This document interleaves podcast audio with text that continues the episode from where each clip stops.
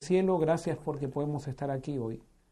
Y te pedimos, Señor, que tú abras nuestra mente, quites de nuestra mente también todo prejuicio, para que podamos, Señor, ir con una mente en blanco a tu palabra y tú nos puedas eh, dar un mensaje que se aplique a las necesidades de cada uno y también que se aplique a las necesidades que tenemos como pueblo tuyo. Que podamos entender cuál es nuestra misión, cuál es el plan que tienes para nosotros y que estemos dispuestos a seguirlo. Gracias Señor por todo. Esto te lo pedimos en el nombre de Jesús. Amén.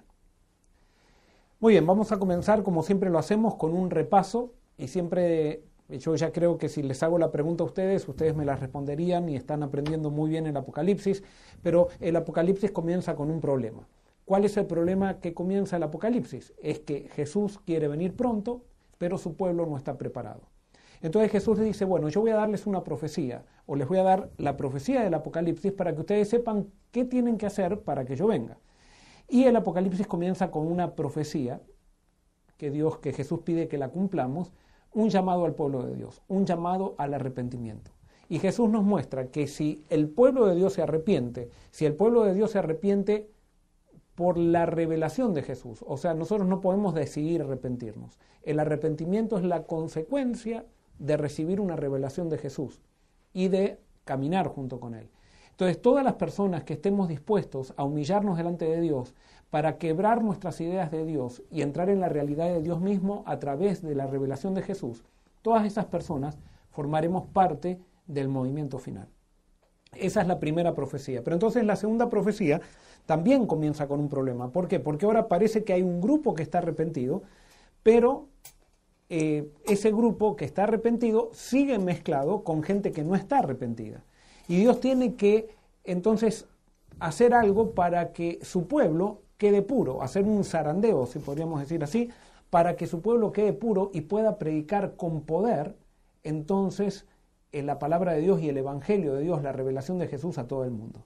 Entonces, la segunda profecía nos va a describir qué es lo que va a hacer Dios para dejar un pueblo puro. La segunda profecía comienza con Dios en su trono, con un libro que nosotros, de acuerdo a lo que hemos estudiado, vimos que era el libro de la vida, y entonces no había nadie digno de abrir ese libro. Solamente una persona, y esa persona es el Cordero, el león de la tribu de Judá, que después cuando eh, Juan lo ve, es el Cordero, un Cordero como inmolado desde antes de la fundación del mundo.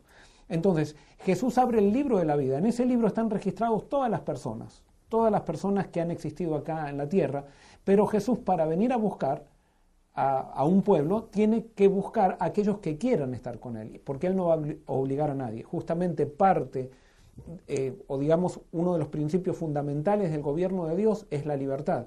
Y Dios no va a hacer nada forzado. Y por eso solamente puede venir a buscar a aquellos que han decidido voluntariamente formar parte de su reino. Entonces comienza una obra dolorosa porque Dios quería salvar a todos y por eso a todos nos incluyó en el libro de la vida. Dios predestinó a todos para salvación, pero no todos nos vamos a salvar o no todos se van a salvar por el hecho de que no todos quieren salvarse. Entonces Jesús comienza a sacar del libro de la vida primero a aquellos que tuvieron la oportunidad de ser parte del pueblo de Dios y no eh, valoraron ese privilegio. Y entonces allí comienza. Entonces comienza cada vez que él abre una parte del libro, comienza a haber un acontecimiento que son los acontecimientos que purificarán a la iglesia, que muestran qué es lo que Dios va a hacer para purificar a la iglesia. Entonces vimos entonces los cuatro jinetes del Apocalipsis, comienza un caballo blanco con un jinete que se le fue dado una corona, que esa corona es símbolo de victoria, que nosotros hemos visto que esa corona, la corona de victoria es dada siempre a seres humanos que han vencido a través de Jesucristo al pecado.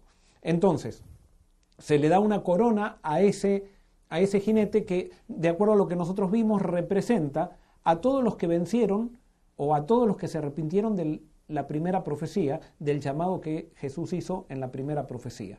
Ese, esa gente forma un movimiento, forma un caballo que sale cabalgando y que dice sale venciendo para vencer. Siempre el tema de la victoria es un tema central en Apocalipsis porque Dios elige a su pueblo para ser victorioso. Es más, tenemos asegurada la victoria con Cristo. Los que no están con Cristo van a fracasar, pero los que están con Cristo van a tener victoria. Entonces sale el primer caballo, después sale el segundo caballo, que dijimos que son movimientos que van a ocurrir en la tierra, que se van sumando al primer caballo y así se van sumando a los, a los caballos, los caballos siguientes al caballo anterior. El segundo caballo es un caballo rojo con una espada, majaira, que de acuerdo a lo que vimos simboliza tensiones y división. O sea, y esa división es lo que nosotros vimos que iba a pasar en la esmirna escatológica, donde a través de la predicación de Jesucristo en el pueblo de Dios comienza a haber una división. Porque hay gente que quiere seguir en la comodidad de la tradición y otra gente que está dispuesta a recibir la revelación de Jesús. Y eso comienza a dividir, así como Jesús dividió, eh, lo vimos en la sesión pasada, dividió al pueblo judío, digamos, cuando él trajo su mensaje. No era que Jesús dividía, sino que el mensaje de Jesús terminaba produciendo una reacción contraria en la gente que no quería arrepentirse y la gente que no quería arrepentirse comenzaba a perseguir a los arrepentidos. Después vimos que hay un caballo negro, que a nuestro criterio, un caballo negro que muestra un jinete cabalgando con una balanza con cereales, con trigo y cebada, que de acuerdo a lo que vimos son pocos, porque es muy caro pero entonces vimos que cereales en el Apocalipsis simboliza pueblo de Dios. Por lo tanto, allí tenemos una tarea de juicio al pueblo de Dios que, a mi criterio, eso simboliza el sellamiento de los 144.000. Después de eso, entonces viene un periodo muy, de mucha calamidad, donde un caballo amarillo, con un jinete que se llama muerte y sepulcro, comienza a, cabalgar de alguna manera mostrando los juicios que Dios van, van a caer sobre aquellos que rechazaron el privilegio de ser parte de los 144.000. Y acá hago una pausa. No es que Dios les manda los juicios, sino que estas personas quedan a la merced de Satanás. Y Satanás lo único que puede hacer siempre es destruir o causar daño. Entonces, eh, estas personas que no aceptaron el privilegio de ser parte de Dios y es más, se opusieron a aquellos que sí tomaron este privilegio, en ese momento van a eh, estar muy mal porque van a empezar a darse cuenta de que están perdidos, pero ya va a ser demasiado tarde para arrepentirse. Después de eso viene otro sello, que es el quinto sello, que allí vemos eh, simbólicamente las almas que están debajo del altar reclamando a Dios diciendo hasta cuándo va a suceder esto. Y entonces hay una voz del cielo que le dice hasta que se cumpla el número de aquellos que tienen que dormir como ustedes o que tienen que morir por, ustedes. Hay un número de mártires, pero vimos nosotros después en Apocalipsis 14 que el martirio en Apocalipsis es una bendición. Es tan grande la victoria que tenemos con Cristo que, hasta, que si llegamos a morir, lo vamos a ver como una bendición y no como una maldición. O sea que no tenemos que tener ningún tipo de miedo porque tenemos asegurada la victoria y la protección con Dios. Y entonces después tenemos el sexto sello donde hay una gran calamidad. O sea, el sol se pone oscuro, la luna roja, las estrellas caen, todo el mundo comienza a sacudirse, por, eh, la naturaleza comienza a reaccionar ante la liberación que Dios está, viene para liberar a su pueblo. Y entonces cuando la gente del mundo se empieza a dar cuenta de que ellos estaban persiguiendo a aquellos que realmente estaban con Dios, eso les va a dar mucha desesperación y van a empezar a pedir que los escondan las montañas de la ira del Cordero. Y no es que el Cordero está irado, sino que todas las personas que no están con Dios ven siempre a Dios como si estuviera irado con ellos. Eso es un, es un efecto del pecado. Cuando nosotros estamos lejos de Dios, vemos como que Dios está irado de nosotros. Y justamente esa es la, la, artimaña de Satanás para que no nos acerquemos a Dios, porque a nadie le gusta acercarse a un Dios airado, a nadie le gusta estar con alguien enojado. Y por eso nuestra misión es presentar la revelación de Dios a través de Jesucristo, porque nosotros no vemos a Jesucristo airado en los evangelios, siempre lo vemos dando amor, siempre lo vemos, sí, a veces se enoja, pero se enoja siempre para construir. Él no vino para condenar, sino que vino para salvar. Y entonces termina esa parte haciendo una pregunta, cuando todos están reclamando y están diciendo, ¿quién podrá estar en pie? Entonces ahora nos introducimos a esta última parte de la profecía que está en Apocalipsis capítulo 7 y se introduce entonces al resultado de ese zarandeo, un grupo pequeño de 144.000 y eso es lo que vamos a analizar ahora. Antes de comenzar a leer esto, no sé si Denar ya hay alguna pregunta. Hay varias preguntas, Pastor, que tenemos aquí ya en esta introducción.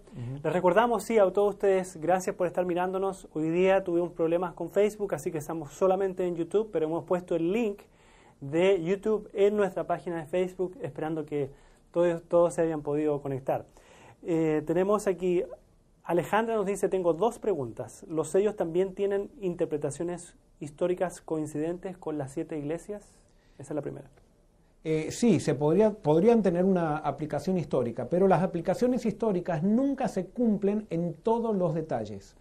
Eh, en cambio, las, aplicaciones escatológicas, en la mayoría de los detalles, o sea, podemos encontrar mucho más la, la aplicación escatológica, digamos, eh, contiene todos los elementos de una profecía. En las aplicaciones históricas muchas veces no vamos a encontrar todos los elementos. Por ejemplo, lo vamos a ver claramente son las, en las trompetas. En las trompetas, por ejemplo, cuando se aplica históricamente, sí encontramos elementos que en la historia se aplican, pero la parte escatológica reúne y articula todos los elementos en la misma profecía y se cumplen todos los elementos. Muy bien. Norma pregunta, entonces, estos jinetes, los que eh, tú estabas hablando, ¿aún no han ocurrido? Están por ocurrir porque se nos, se nos enseñó que es historia. Muy bien, históricamente sí ocurrieron, pero escatológicamente todavía no ocurrieron. Recuerden que nosotros estamos haciendo una eh, interpretación escatológica del Apocalipsis, que algunos pueden interpretar que decir es futurista, y no, no es futurista porque no está basado en los principios futuristas, es una una aplicación escatológica, así como Jesús hizo aplicaciones históricas de las profecías de Joel y hizo aplicaciones escatológicas y de la profecía de Malaquías también, nosotros estamos haciendo lo mismo que hacía Jesús con la profecía del Apocalipsis, estamos pero ahora estamos analizando la interpretación escatológica del fin del tiempo. Muy bien, sé que vamos a, a, desarrollar bastante el tema, pastor, y le dejo esta pregunta que estoy seguro que la va a desarrollar el día de hoy. Dice, Viviana nos pregunta, eh, bueno, desde Buenos Aires, nos dice los 144.000, ¿son las 12 tribus? Bueno, vamos a ver ahora eso. Vamos ahora entonces a eh, Apocalipsis capítulo 7, versículos 1 al 8. Vamos a ver qué es lo que dice. Dice así. Después de esto, vi cuatro ángeles de pie sobre los cuatro ángulos de la tierra, deteniendo los cuatro vientos de la tierra, para que no soplara viento alguno sobre la tierra, ni sobre el mar, ni sobre árbol alguno. Vi también otro ángel que subía desde donde sale el sol y que tenía el sello del Dios vivo. Clamó a gran voz a los cuatro ángeles que a quienes se les había dado el poder de hacer daño a la tierra y al mar, diciendo, No hagáis daño a la tierra ni al mar ni a los árboles, hasta que hayamos sellado en sus frentes a los siervos de nuestro Dios. Y oí el número de los sellados, ciento cuarenta y cuatro mil sellados de todas las tribus de los hijos de Israel.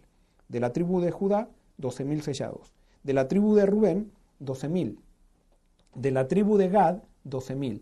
De la tribu de Aser, 12.000. De la tribu de Neftalí, 12.000. De la tribu de Manasés, 12.000. De la tribu de Simeón, 12.000. De la tribu de Leví, 12.000. De la tribu de Isaacar, 12.000. De la tribu de Zabulón, 12.000. De la tribu de José, 12.000. Y de la tribu de Benjamín, 12.000. Muy bien, vamos ahora a estudiar estos ocho versículos y vamos a ver cuál es el significado que tiene esto. De alguna manera, esto nos está introduciendo, nos hace un paréntesis entre el sexto sello y el séptimo sello. Y en este paréntesis introduce al resultado del zarandeo en la iglesia, el pueblo de Dios que queda cuando Dios ve quiénes son los que se arrepintieron y saca entonces del libro de la vida a todos aquellos que profesan ser pueblo de Dios, pero que no han aceptado el privilegio de ser parte de este grupo arrepentido. Entonces dice, después de esto vi cuatro ángeles, vamos al versículo 1, después de esto vi cuatro ángeles de pie sobre los cuatro ángulos de la tierra, deteniendo los cuatro vientos de la tierra, para que no soplara viento alguno sobre la tierra ni sobre el mar. Muy bien, acá aparecen cuatro ángeles en los cuatro ángulos de la tierra. ¿Qué simbolizan los cuatro ángulos de la tierra? Esto quiere decir totalidad. Esto nos da a entender algo global. O sea, eh, estos ángeles están de alguna manera deteniendo vientos que van a afectar a todo el mundo. Y entonces después nos dice que detienen cuatro vientos. Eh, evidentemente estos vientos son globales, pero ¿qué son, ¿qué son los vientos? Muy bien, los vientos en la, en la Biblia muchas veces representan eh, calamidades que van a ocurrir en la tierra. Son el, viento mueve la naturaleza, eh, afecta al mar, afecta a, la naturaleza. Entonces los vientos siempre son simbolizados en profecía como eh, elementos que, digamos, de destrucción. Y entonces estos ángeles evidentemente están deteniendo estos, estos, vientos y se les da una orden de detener estos vientos, que no sople viento alguno sobre la tierra, ni sobre el mar, ni sobre algo, árbol alguno. Y escuchen bien esto, porque esto es importante. Los vientos van a afectar la tierra, el mar y los árboles. Y es importante este detalle porque quiere, si ustedes analizan la próxima profecía, que es la, la profecía de las trompetas, van a ver que la profecía de las trompetas afecta a la tierra, al mar y a los árboles. Quiere decir que entonces los vientos de alguna manera simbolizan lo que va a pasar en la próxima profecía, que es la profecía de las trompetas. O sea, son destrucciones, que la Biblia habla juicios de Dios, pero no es que Dios los manda, sino que pasa lo siguiente.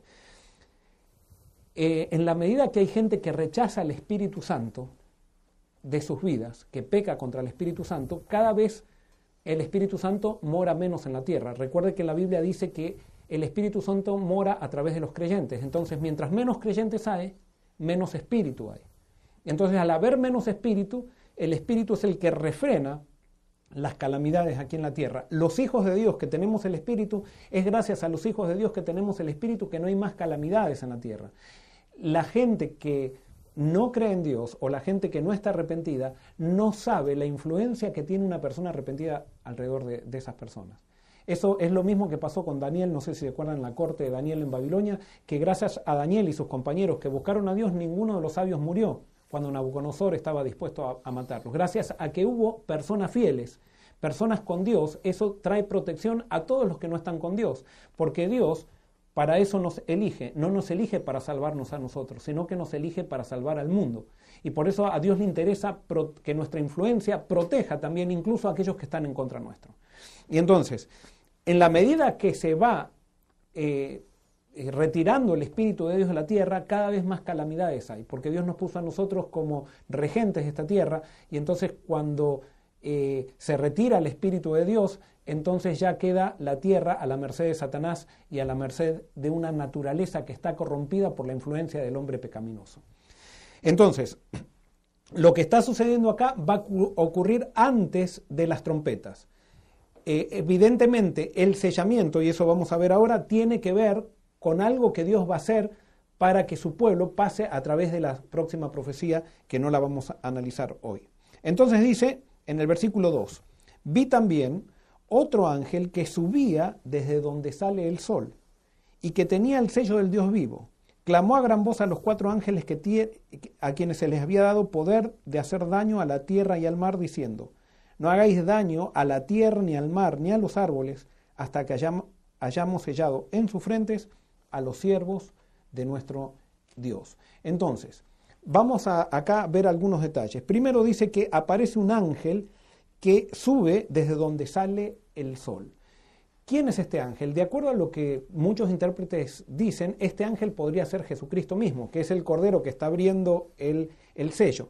Los sellos de, o que digamos que está abriendo el, el, sí, los sellos del libro, pero entonces ahora aparece en la forma de un ángel para comandar a su pueblo o al pueblo que está seleccionando. Y dice que este ángel sale desde donde sale el sol. Si nosotros vamos a Apocalipsis 22, 16, vamos a ver que en Apocalipsis 22, 16 a Jesús se le dice, él se dice, eh, se denomina de la siguiente manera. Yo Jesús he enviado mi ángel para daros testimonio de estas cosas en las iglesias. Yo soy la raíz y el linaje de David la estrella resplandeciente de la mañana. O sea, Jesús es la estrella de la mañana. ¿Dónde sale la estrella de la mañana? En el este. Generalmente el este, los movimientos que vienen en el este en la Biblia, y hay muchos versículos, ustedes después eh, pueden buscarlo en sus casas, simbolizan movimientos que son dirigidos por Dios. Y por esto, eh, la estrella que, que es la estrella de la mañana, que es Jesús, aquí de alguna manera puede ser que este ángel esté simbolizando a Jesús, que tiene el sello del Dios vivo. Y entonces vamos a ver algo importante. Este, eh, este ángel tiene el sello del Dios vivo, pero ¿dónde sella al pueblo de Dios? Y esto es algo importante. Él lo sella en la frente. Y tomen nota de esto porque esto es muy importante para determinar lo que es el sello de Dios. Él sella a su pueblo en la frente. ¿Y para qué sella Jesús a su pueblo? Jesús sella a su pueblo con dos intenciones. Una es protección O sea, es proteger a su pueblo y marcar propiedad. Por medio del sello, Él va a proteger. El Apocalipsis habla de calamidades, pero justamente el mensaje del Apocalipsis es un mensaje de, salvación, no es un mensaje que Jesús viene a castigar y que nosotros nos arrepintamos para que nos castigue, sino, porque si no nos va a castigar, sino que lo que habla el Apocalipsis es que Jesús sabe que vienen esas calamidades, que son el resultado de la maldad del hombre y del gobierno de Satanás en esta tierra, y entonces Él no quiere que suframos, Él no quiere que seamos afectados por esas calamidades, y entonces Él da oportunidad a todo aquel que quiera poder recibir protección de parte de Él, y entre medios de esas calamidades, tener una aventura con Él que va a ser una aventura feliz, no va a ser una aventura miserable. Entonces, eso es lo que me, enseña Apocalipsis. Y Jesús está dando esta oportunidad para que nosotros nos arrepintamos y podamos ser protegidos de aquello que va a ser Satanás y de aquello que va a pasar en la tierra, que va a ser producto de la maldad reinante en el, en el mundo. Entonces, vuelvo a repetir, el sello es para proteger y marcar propiedad. Todos los que tengan el sello de Dios van a ser hijos de Dios y van a ser los que van a ser salvos. Entonces, ahora la pregunta es, ¿qué es el sello? ¿Qué es el sello de Dios?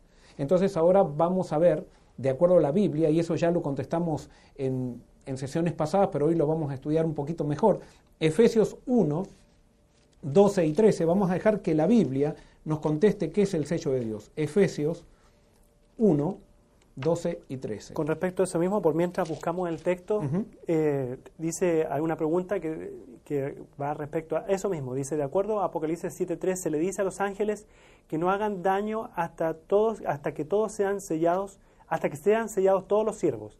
Dice, no puedo entender, entonces en Efesios 1.13 dice que fuimos sellados por el Espíritu Santo. Así que ahora va la respuesta. Correcto. Entonces es 13 y 14. Dice así, Efesios 1, 13 y 14. En él también, vosotros habiendo oído la palabra de verdad, el evangelio de vuestra salvación, y habiendo creído en él, fuisteis sellados con el Espíritu Santo de la promesa, que es las arras de nuestra herencia hasta la redención de la posesión adquirida para alabanza de su gloria. Sin duda que esto tiene una, una o sea, todos hemos sido, hemos sido sellados, pero acá lo que quiere mostrar Apocalipsis es que solamente los sellados van a ser parte del pueblo de Dios. Es más, aparentemente por la condición tibia de las iglesias, posiblemente muchas iglesias todavía no estaban sellados eh, las personas por la condición tibia de las iglesias y por eso Jesús hace el llamado a las iglesias al arrepentimiento. Solamente podemos decir que había dos tipos de iglesias que estaban selladas, que son una minoría muy chica, que son los de Esmirna y los de Filadelfia, dentro de las siete iglesias. Pero de otras cinco iglesias había personas que todavía tenían oportunidad de ser sellados, pero que no habían sido sellados. Y ahora yo me voy a remitir a algo que hablé ya en el pasado. Eh, ¿Se acuerdan? Espero poder ahora explicarlo en pocas palabras. Nosotros podemos ser discípulos con Cristo, pero todavía no estamos sellados en Cristo. O sea, cuando somos discípulos de Cristo, todavía nosotros podemos traicionar a Jesús. Y eso pasó, por ejemplo, con los doce discípulos. Los doce discípulos, la mayoría traicionó a Jesús, uno no se arrepintió, pero doce sí, o sea, lo traicionaron a Jesús. Uno no se arrepintió. Pero después vemos que estos discípulos pasan por el Calvario y al entender la obra de Jesús y al entender la revelación de Jesús, eso produce un arrepentimiento tan grande en sus vidas que se entregan a Dios de todo corazón y se transforman en apóstoles. Una vez que ellos se transforman en apóstoles, a mi criterio, son sellados con el Espíritu Santo y ya no vuelven para atrás. Lo mismo aquí pasa, las iglesias se arrepienten. Muchos que estamos en las iglesias hemos estado, por ejemplo, y eso ahora viene la parte de aplicación, eh, digamos, para esta época, ¿quién puede decir que ha estado entregado por asistir a una iglesia? No, hemos visto que el cristianismo realmente se ha apartado mucho de Dios y se ha apartado mucho de Cristo. El cristianismo se ha institucionalizado. Y nosotros vemos que hay mucha gente que va a las iglesias y tiene una cultura religiosa, pero no tiene una relación con Cristo. Eso lo vemos en todas las iglesias, lo vemos en todas las denominaciones cristianas. O sea, vemos que hay mucha gente que va a la iglesia, pero que no vibra con Jesús, no vive entregado a Jesús, simplemente testifica acerca de una institución religiosa. Y sí, las iglesias crecen, pero a veces crecen en base a programas, en base a eventos, en base a entretenimiento espiritual, pero no en base a la palabra de Dios. Entonces, lo que está describiendo Apocalipsis es que va a haber un reavivamiento de la palabra de Dios, se va a empezar a levantar a Cristo y ahí va a haber muchas personas que estaban tibias, personas que eh, tenían nombre de que estaban vivos y estaban muertos, personas que eran políticas dentro de la iglesia, personas que eran institucionales, personas que amaban más la doctrina y perdieron el amor. Eso están en todas las iglesias del Apocalipsis, está descrito. Todas esas personas se van a arrepentir por la revelación de Jesucristo y van a recibir el sello. Y es por eso que sí, el sello puede pasar en algo pasado, ya puede haber personas que están arrepentidas y que ya tienen el sello de Dios, pero puede haber personas que todavía no lo tienen y todavía es la oportunidad entonces de tener ese sello. A mi criterio, el caballo blanco puede estar empezando a cabalgar, pero tampoco yo no soy nadie para decir que eso, que eso eh, está sucediendo. Tendremos que ver de acuerdo a lo que dice el Apocalipsis y sin duda que va a llegar un momento que cuando vengan las cosas del Apocalipsis, que sepamos que digamos esto está sucediendo, ya el caballo blanco va a haber empezado hace rato a cabalgar y ya no es que, ah, ahora entonces me voy a arrepentir. No, no es así. Es cuando el Espíritu Santo habla. Dice un versículo en Hebreos, dice, si oyereis hoy su voz, no endurezcáis vuestro corazón. Hoy puede ser la oportunidad. Hoy yo no sé por qué tú te estás... Eh, te estás conectando con nosotros. Hoy hablaba con alguien que se va a bautizar el sábado. Ella estaba un día con la, en la playa, lo voy a contar de vuelta el sábado, pero estaba en la playa con sus hijos y agarró el teléfono y se encontró con Forest City. Y se puso a mirar. Y ahora el sábado se va a bautizar. En la playa. ¿Quién? Nadie le invitó ni nada por el estilo. En la playa con un teléfono. Ella estaba diciéndole a Dios, Dios, llévame a una iglesia donde se guarde el día sábado. Y ella no tenía ni idea que existía Forest City ni nada. Ella vive a dos horas de acá.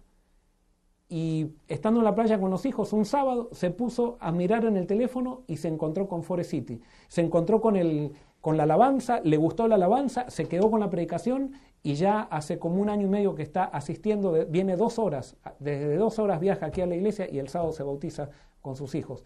Esto es impresionante. O sea, Dios tiene un pueblo y está seleccionando un pueblo, pero si oyeres hoy su voz, no endurezcas tu corazón, porque es el momento, es cuando Dios, cuando el Espíritu Santo te habla. Yo no puedo decirte que yo soy el Espíritu, o sea, que yo lo que estoy hablando es porque el Espíritu Santo te está hablando. Quizás sí, quizás no, pero tú sabes cuando el Espíritu Santo te habla. Y por eso no digas no cuando el Espíritu Santo te está hablando.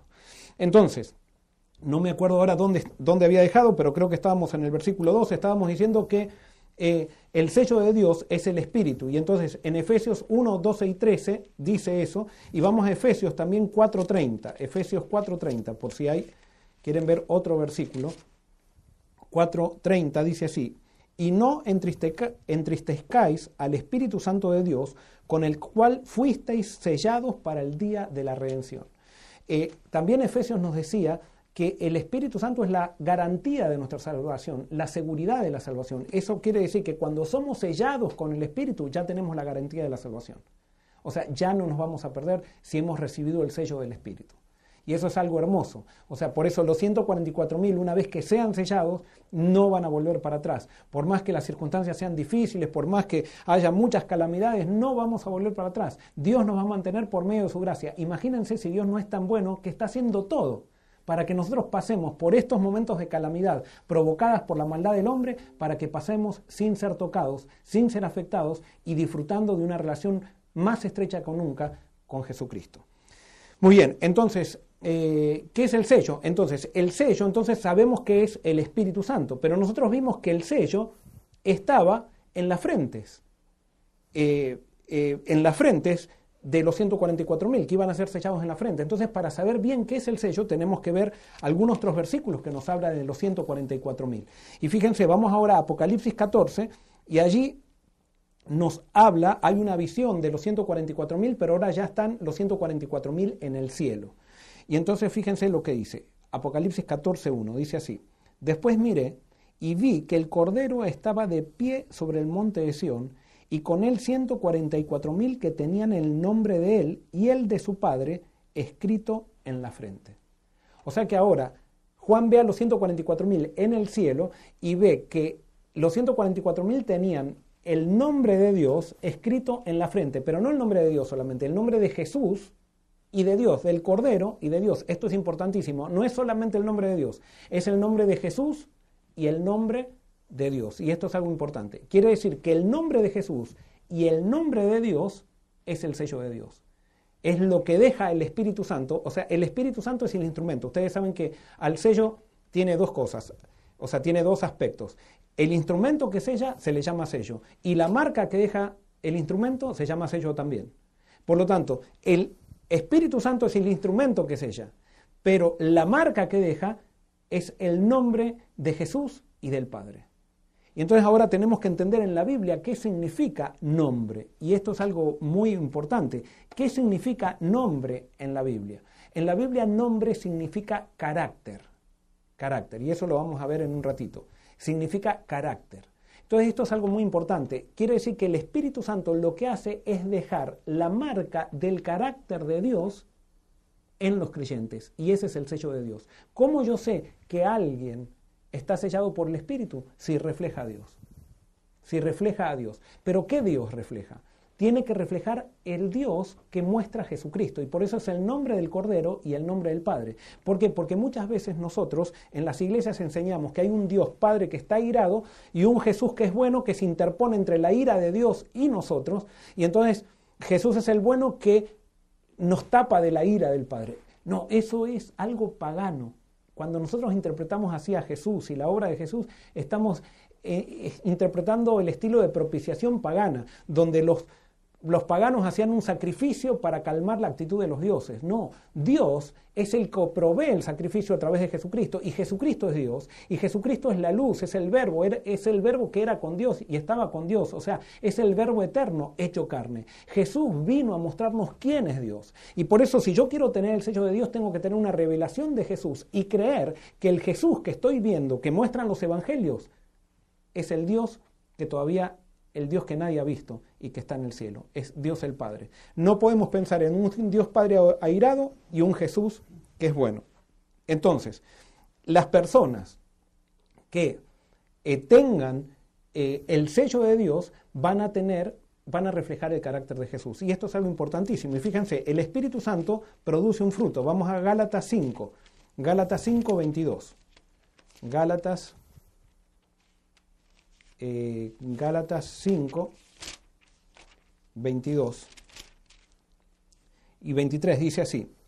Pero el fruto, fíjense que no dice los frutos, porque muchas veces a veces decimos, ah, los frutos del Espíritu. No, es el fruto del Espíritu, es amor, gozo, paz, paciencia, benignidad, bondad, fe, mansedumbre, templanza.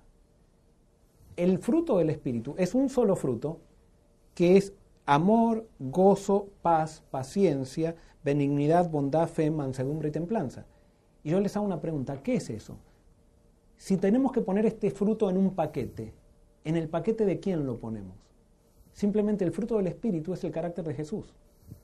Y por eso el sellamiento viene a raíz de contemplar a Jesús y a raíz de predicar a Jesús, el Jesús de la Biblia, a pedir a raíz de predicar el Jesús que ama, no el Jesús que condena, porque Jesús no vino a condenar.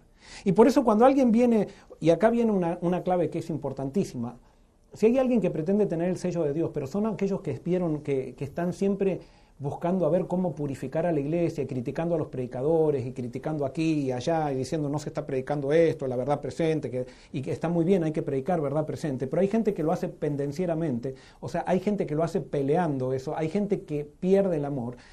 Esas personas, y si yo lo hago, yo no tengo el sello de Dios. O sea, y no lo voy a tener. Porque el sello de Dios no es creer una doctrina correcta ni predicar una doctrina correcta. El, el sello de Dios es tener la actitud correcta.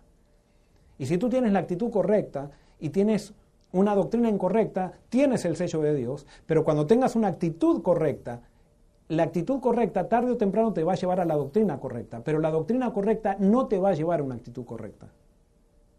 Y cuando me refiero a doctrina correcta, me estoy refiriendo a la doctrina abstracta, de definiciones abstractas, la doctrina credilicia, esa doctrina de decir, esto cree en mi iglesia, esta doctrina, esta doctrina, esta doctrina. Eso no existe en la Biblia, eso no, aparece en la Biblia. En la Biblia dice que somos cristianos los que creemos en una persona. En una persona que muestra amor, gozo, paz, paciencia, benignidad, bondad, fe, mansedumbre, templanza. Parece que a los cristianos nos cuesta muchísimo entender esto y queremos quedarnos con un credo con tal de no tener esta, esta señal que es la verdadera señal del verdadero cristiano, que está basada en el amor. Y por eso lo primero que tiene que mostrar un cristiano es amor y por eso Jesús en Mateo, eh, perdón, en Juan 13, 35 dice, en esto conocerán todos que son mis discípulos, cuando tengan la doctrina correcta. No, no dice eso. Dice, en esto conocerán todos que son mis discípulos, cuando se amen los unos, los unos a los otros. Ese verdadero amor viene solamente de contemplar a Jesús. Y por eso el Espíritu Santo entonces es el sello de Dios y la marca que deja en los creyentes es el carácter de Jesús, que es el mismo carácter del Padre. Y eso es lo hermoso. Y entonces cuando, cuando nosotros sabemos que el Padre nos ama, entonces tenemos total seguridad, porque lo que todos necesitamos es amor. Ahora, para que ustedes entiendan que no estoy inventando esto y que tengo fundamento bíblico, yo creo que ustedes esto lo saben, pero vamos a Éxodo capítulo 33 para que ustedes vean que el nombre de Dios es el carácter de Dios. Éxodo capítulo 33, versículos 18 eh, al 23. ¿Podría repetir el texto, pastor? Éxodo 33, 18 al 23. Eh, les cuento el contexto de esto. O sea, eh, Israel había pecado, Moisés había subido al monte Sinaí, Israel había pecado enormemente, había construido un becerro de oro y había idolatrado y hecho orgías al pie del monte Sinaí. Entonces cuando Moisés baja, vi que el pueblo había roto el pacto que había prometido seguir 40 días antes y entonces Moisés rompe las tablas de piedra que traía en sus manos, que era la ley de Dios. Y entonces ahora, una vez que sucede eso, Dios le pide que suba de nuevo y tiene esta conversación con, con Dios y, pasa lo que va a suceder ahora. Entonces vamos a Éxodo capítulo 33, versículos 18 eh, en adelante. Moisés le pide algo a Dios. Cuando le pide que sube al monte, le pide algo. Le dice así. Entonces dijo Moisés, te ruego que me muestres tu gloria. Jehová le respondió, yo haré pasar toda mi bondad delante de tu rostro y pronunciaré el nombre de Jehová delante de ti, pues tengo misericordia del que quiero tener misericordia, y soy clemente con quien quiero ser clemente. Pero no podrás ver mi rostro, añadió, porque ningún hombre podrá verme y seguir viviendo. Moisés le pide a, a Dios que le muestre su gloria, Dios interpreta que es su rostro, pero le dice, mira, ninguno que vea mi rostro va a morir, pero yo te voy a mostrar mi bondad y, te voy a, y voy a proclamar mi nombre delante de ti. Y escuchen bien, dice, voy a proclamar mi nombre delante de ti. Y entonces después dice el versículo 21, luego dijo Jehová, aquí hay un lugar junto a mí, tú estarás sobre la peña, y cuando pase mi gloria, yo te pondré en una hendidura en la peña, y te cubriré mi mano hasta que haya, con mi mano hasta que haya pasado. Después apartaré mi mano y verás mis espaldas, pero no se verá mi rostro. Muy bien, eso le anticipa eh, Dios a Moisés. Pero ahora Moisés sube al monte y ahora vemos lo que pasa. Vamos al capítulo 34, versículos 4 en adelante, al 7 dice así. Moisés preparó dos tablas de piedra, como las primeras, se levantó de mañana y subió al monte Sinaí, como le mandó Jehová, llevando en sus manos las dos tablas de piedra. Descendió Jehová en la nube y permaneció allí junto a él, y él proclamó el nombre de Jehová. Jehová pasó por delante de él y exclamó, Jehová, Jehová, Dios fuerte, misericordioso y piadoso, tardo para la ira y grande en misericordia y verdad, que guarda misericordia a millares, que perdona la iniquidad, la, rebelión y el pecado, pero que de ningún modo tendrá por inocente al malvado, que castiga la maldad de los padres en los hijos y en los hijos de los hijos hasta la tercera y cuarta generación. O sea que ahí dice que proclamó el nombre de Jehová y después dice que proclamó las características de Dios. Por lo tanto, acá vemos claramente que el nombre de Jehová, el nombre de Dios, es su carácter. Entonces, ¿qué significa que los 144.000 tienen el nombre de Dios en su frente? quiere decir que tienen su, carácter. Ahora, ¿cómo nosotros podemos tener el carácter de Dios? Y ahora viene la parte práctica.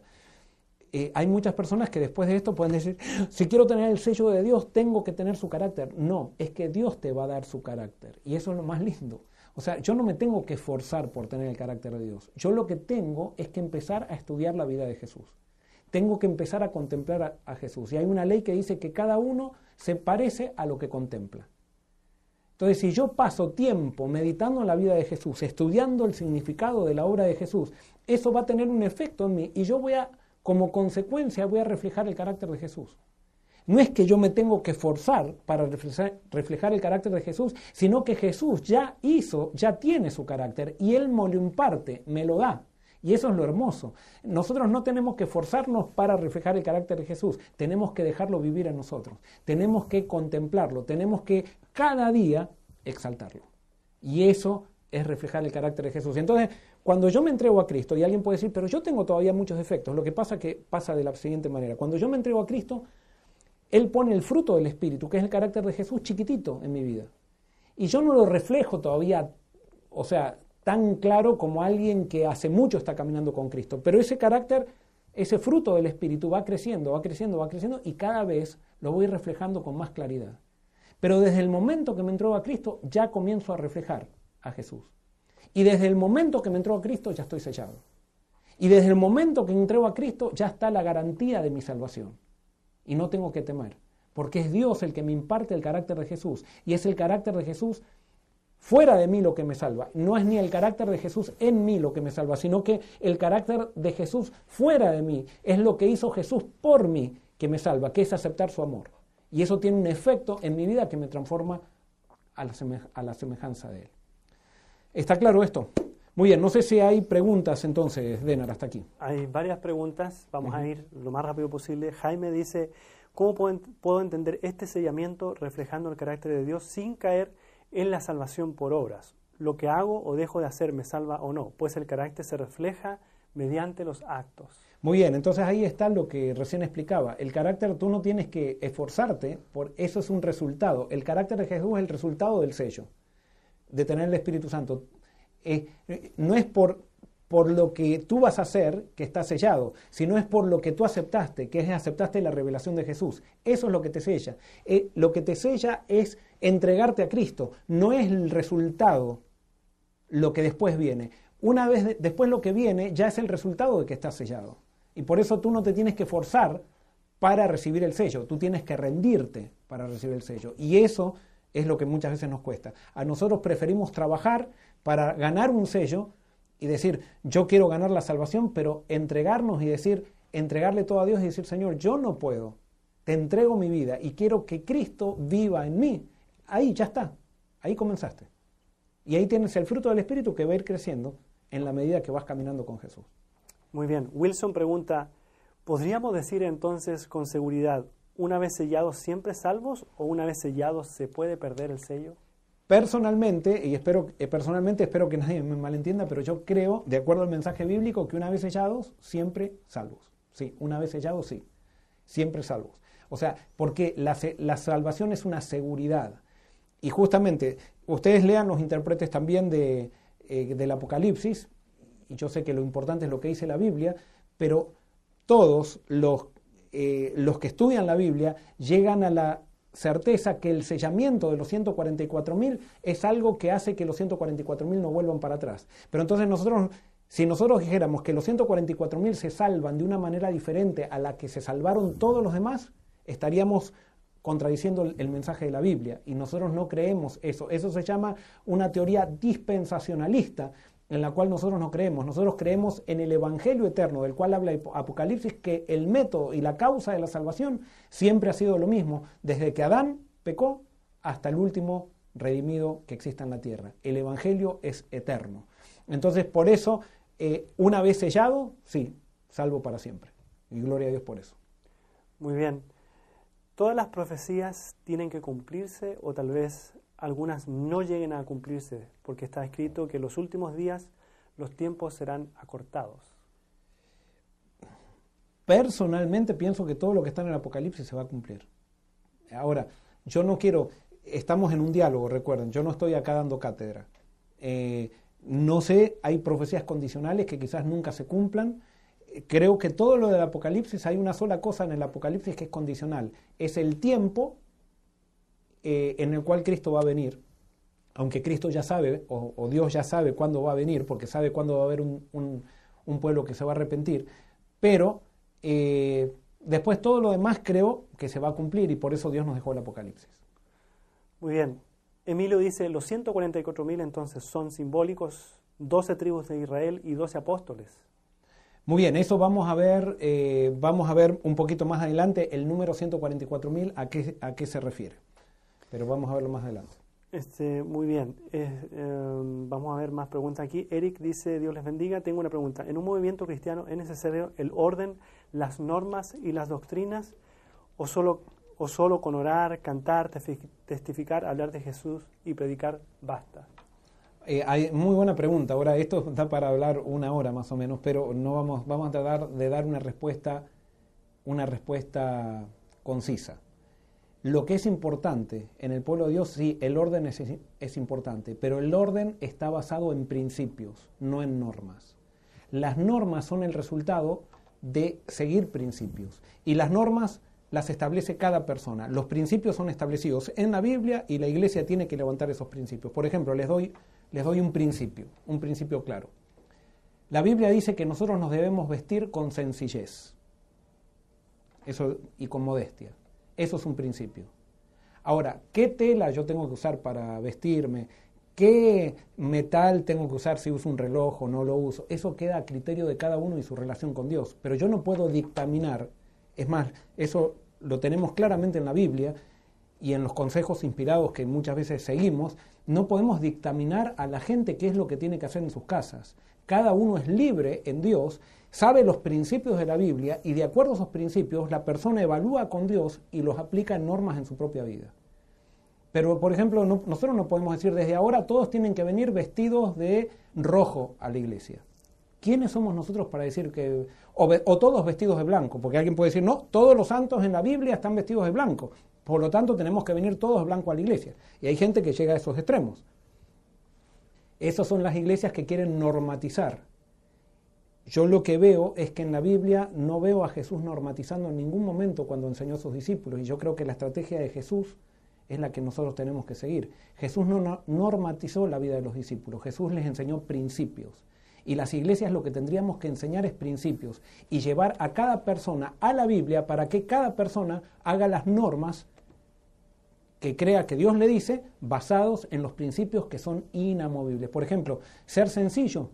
Yo tengo que ser sencillo en todo lo que hago, no solamente en lo que me visto, sino en el carro que me compro, en la casa que me hago, en la, eh, en, no sé, en todo lo que hago tengo que ser sencillo. Ahora, y eso va variando de acuerdo a ciertos contextos. Por ejemplo, yo tengo un, un auto sencillo para Estados Unidos eh, que no sale muy caro, pero si ese auto yo lo llevo a África, a, ciertos países de África, sería un lujo y sería un acto de orgullo tener ese auto allá. Entonces quiere decir que el auto acá, yo no, acá no produce desigualdad con nadie, pero en otro contexto produciría desigualdad. Entonces en otro contexto yo tengo que aplicar una norma que acá no la aplico. ¿Se entiende? Eso es lo que muchas veces muchos cristianos no entienden. Y las, las iglesias que basan su experiencia religiosa en normas son iglesias muertas, son iglesias farisaicas, que justamente eso era lo que hacían los fariseos. Los fariseos no, no, enseñaban principios, sino enseñaban normas. Y cuando Cristo vino a tirar las normas para enseñar principios, para que cada uno siga las normas de acuerdo a esos principios, los fariseos pensaban que Jesús era un liberal y que quería tirar la iglesia por la ventana, cuando Jesús era el Salvador del mundo, que venía a enseñar lo que había que enseñar. Y eso es lo que tiene que enseñar la iglesia de hoy. Muy bien, hay unas preguntas que las voy a juntar todas porque tienen todo que ver con lo mismo y entonces tal vez el pastor va a, tomar, eh, va a tocar este tema eh, en los siguientes momentos. Dice, entonces si ya me entregué a Cristo, ya soy sellada, los 144 mil, ¿es un número literal o seremos más sellados? ¿Son solo sellados los 144 mil o hay otros sellados antes de los 144 mil y después de los 144 mil? Eh, a mi criterio, y eso es lo que vamos a ver, sí, hay gente más sellada después de los 144.000. Ahora, los 144.000 son los únicos sellados del pueblo de Dios. El pueblo de Dios que no acepta eh, esta, que no acepta el privilegio de ser parte de los 144.000, ya está rechazando al Espíritu ahí. Entonces ya no, no puede ser sellado porque está rechazando al Espíritu. Pero aquellos que no rechazaron todavía tienen oportunidad. Y alguien puede decir, y ahora voy a, aunque no hicieron esta pregunta, pero yo me fui de la iglesia ¿Quiere decir que rechacé el Espíritu? No, no. Justamente estás escuchando esto y este, lo que Dios te está diciendo es que todavía hay oportunidad. Es más, dice, detengan los vientos. Están deteniendo los vientos para que sean sellados. ¿Por qué? Porque eh, la iglesia no es lo que te salva. Pero sí quiero decirte que al final va a haber un movimiento. Y todos los que van a ser salvos van a ser parte de ese movimiento.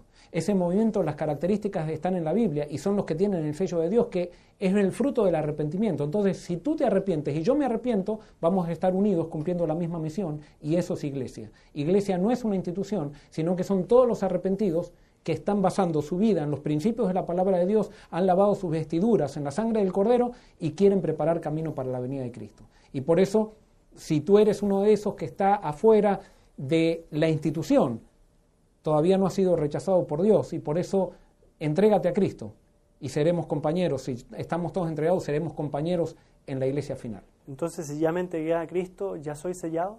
Si ya te entregaste a Cristo, ya eres sellado. Si te entregaste plenamente a Cristo, ya eres sellado. Ya eres sellado. Muy bien, quiero leer esta pregunta que está muy buena, pastor. Eh, es una pregunta y reflexión al mismo tiempo. Dice Julián, dice, si estamos, si estamos inscritos en el libro de la vida desde que nacemos o antes que nacemos, pero somos sellados cuando nos entregamos, el sello entonces es la confirmación de nuestra decisión que aceptamos lo que Dios ya hizo, que es inscribirnos. Correcto, esa pregunta aclara todo el tema de lo que estamos viniendo a decir. Es totalmente de acuerdo, es así. Nosotros nacemos con una sentencia de salvación, pero cuando nos entregamos confirmamos, hasta que no nos entregamos todavía corremos riesgo de perdición. Pero una vez que nos entregamos, entonces ya eh, confirmamos la salvación. Eso lo digo, no lo digo yo, lo dice Pablo. Es la garantía de la salvación. Y cuando se habla, el Espíritu Santo es la garantía de la salvación. Y la garantía de la salvación es la seguridad. Garantía quiere decir la seguridad de que algo va a suceder. Entonces, una vez que yo me entregué a Jesús, no puedo tener dudas de mi salvación. Sí, me puedo equivocar y todo eso, pero no puedo dudar de mi salvación porque yo le entregué mi vida a Cristo y sé que Cristo es lo primero en mi vida. Y ya no voy a estar diciendo vuelvo para atrás, ¿no? O sea, porque el Espíritu ya va para adelante, va para adelante. Este, ahora, eh, acá la cuestión no está en mirarme a mí mismo, sino la cuestión está en mirar a Cristo. Y mientras estemos mirando a Cristo, vamos a seguir, seguir avanzando. Entonces, ¿el sábado qué es? Esta es una pregunta que hay ahí. Muy bien, ¿qué es el sábado? Me, introducen algo que esperaba que salga en algún momento. ¿Qué es el sábado? Para entender qué es el sábado, tenemos que entender qué es el nombre de Dios. Nosotros ya vimos que el nombre de Dios es el carácter, pero ¿cuál es realmente el nombre de Dios? Vamos a Éxodo 3, 12. Éxodo 3, 12 al 14. ¿Se acuerdan? Moisés estaba estaba con Dios en el monte Oreb, en el monte Sinaí. Mejor dicho, Dios estaba con Moisés, lo estaba llamando para que vaya a salvar al pueblo de Israel o que vaya de instrumento de salvación para el pueblo de Israel en Egipto. Y entonces allí, en el llamado, Dios le dice algo muy interesante y se presenta por primera vez Dios por nombre. Vamos a Éxodo capítulo 3, versículos 12 al 14. Dice así, Dios le respondió a Moisés, yo estaré contigo, y esto te será por señal de que yo te he enviado. Cuando hayas sacado de Egipto al pueblo, serviréis a Dios sobre este monte. Dijo Moisés a Dios, si voy a los hijos de Israel y les digo, Jehová, el Dios de vuestros padres, me ha enviado a vosotros, me preguntarán, ¿cuál es su nombre? Entonces, ¿qué le responderé? Respondió Dios a Moisés, yo soy el que soy. Y añadió, Así dirás a los hijos de Israel, yo soy, me envió a vosotros. Entonces les hago una pregunta, ¿cómo se llama Dios? Dios se llama yo soy. ¿Estamos de acuerdo? Dios se llama yo soy.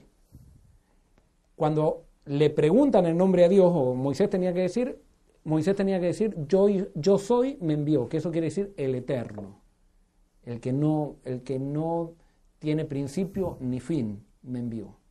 Yo soy es el nombre de Dios. Ahora fíjense la función, el propósito del sábado. Vamos a Ezequiel, capítulo, Ezequiel, eh, capítulo 20. Ezequiel capítulo 20, versículo 12. Y presten atención a esto y subrayen lo que tengan que subrayar en estos versículos. Dice así, Y les di también mis sábados para que fueran por señal entre yo y ellos, para que supieran que yo soy Jehová que los santifico. Presten atención a esto. Y les di también mis sábados para que fueran por señal entre yo y ellos, para que supieran que yo soy. O sea, si yo leo este literalmente este, o lo parafraseo, de acuerdo a lo que significa, diría así, y les di también mis, mis sábados para que fueran por señal entre yo y ellos, para que supieran mi nombre. Para que supieran mi nombre el que guarda el sábado, de alguna manera el sábado está relacionado con el nombre de Dios. Dios nos da el sábado para que conozcamos su nombre. ¿Y qué es su nombre? Su carácter. Y esto está totalmente relacionado con el sábado. ¿Qué es, qué es el sábado? Es tiempo para Dios. Y como la relación con Dios, eh, la religión con Dios es relacional, una relación no crece sin tiempo. Y eso es una ley universal. Ustedes no le dedican tiempo a una relación y no va a crecer. No le dedican tiempo a sus hijos, la relación con sus hijos no crece. No le dedican tiempo a su esposa, la relación con su esposa no crece. No le dedican tiempo a sus compañeros de trabajo, no va a crecer la amistad con sus compañeros de trabajo. El tiempo está en relación directa con relación. Entonces Dios por eso deja un momento en el tiempo para que nosotros conozcamos su carácter, su nombre, porque es cuando yo dedico tiempo a alguien que conozco a esa persona. Entonces vuelvo a repetir, en Ezequiel dice que el sábado es una señal que Dios dejó para su pueblo para que conozcan su nombre. El que dedica tiempo a Dios es aquel que conoce el nombre de Dios. Y vuelvo a repetir, hay, personas que dicen, ah, no, pero por ejemplo, yo me acuerdo, había una persona que decía, yo hace 14 años que no estoy con mi esposa. Eh, él estaba en este país, había venido para trabajar y dice, nos llevamos re bien. Nos hablamos una vez por semana. Sí, se llevaba re bien, pero la conoció su esposa. Yo me imagino que cuando se vuelvan a encontrar, porque creo que todavía no se encontraron y habrán pasado como 25 años ya, habrá un montón de cosas que no se conocen, que no se conocen, porque cuando yo no dedico tiempo, las relaciones no crecen. Y eso es una ley. Y por eso hay una señal que Dios puso, y eso es interesante porque Isaías habla de una bandera, un pendón que Dios va a levantar entre todos los pueblos, para que todos los pueblos se unan en el pueblo de Dios. A mi criterio, ese pendón, esa bandera es el sábado. Pero no todo el que guarda el sábado tiene el sello de Dios. Y no todo el que tiene el sello de Dios guarda el sábado todavía. Al final, puede ser que todos, y eso sí yo creo, al final todos los que tengan el sello de Dios van a guardar el sábado, porque va a ser un símbolo de lealtad al Dios que nos eligió y por el hecho de que eh, la ley de Dios dice que el sábado es el día de reposo y no hay otro día que diga la ley de Dios que y entonces los que somos nos hemos sometido con Dios guardamos el día que Dios dice que hay que guardar. Pero no todo el que guarda el sábado tiene el sello de Dios. No todo el que guarda el sábado se entregó a Cristo y eso lo sabemos muy bien.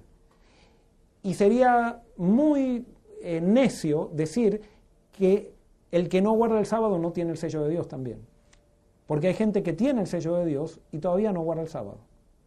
¿Y saben por qué no guarda el sábado? Porque aquellos que guardamos el sábado hacemos proselitismo con el sábado y le decimos a la gente que para que para, que para ser salvos tienen que venir a nuestra iglesia y tienen que guardar el sábado dentro de nuestra iglesia. No, cualquiera puede guardar el sábado en la iglesia que quiera. Porque lo importante no es venir a mi iglesia, lo importante es tener las características del, del o sea, de los 144.000 que la Biblia dice que son las características. Y hay dos características, que crean en Jesús, que tengan la fe de Jesús y que guarden los mandamientos. Esas son las características. Y no importa dónde lo hagan las personas, son miembros del pueblo de Dios y son parte de los 144.000. No importa dónde lo hagan. Pastor, hay unas preguntas con respecto a esto. Y bueno, eh, yo comentando también, los fariseos guardaban el sábado y qué lejos que estaban de, eh, Dios, ¿no? Correcto, exacto, gracias. Este, Hugo Castillo nos, pregunta, ¿cómo lo hacemos los profesionales de la salud?